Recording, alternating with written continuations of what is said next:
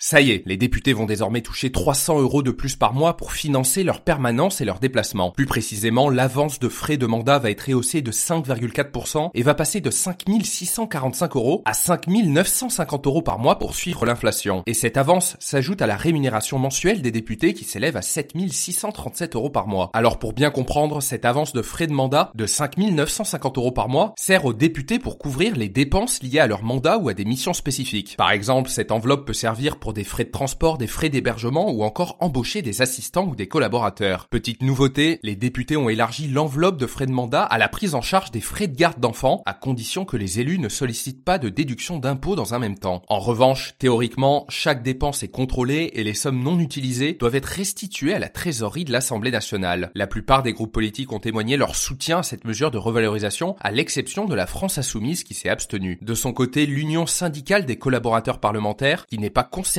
par cette mesure dénonce notamment le fait que les collaborateurs embauchés via cette enveloppe d'avance de frais de mandat soient souvent au nombre de 3 ou 5 et pour certains payés à temps partiel au niveau du SMIC. Et notez que ce podcast est soutenu par Quorum l'épargne.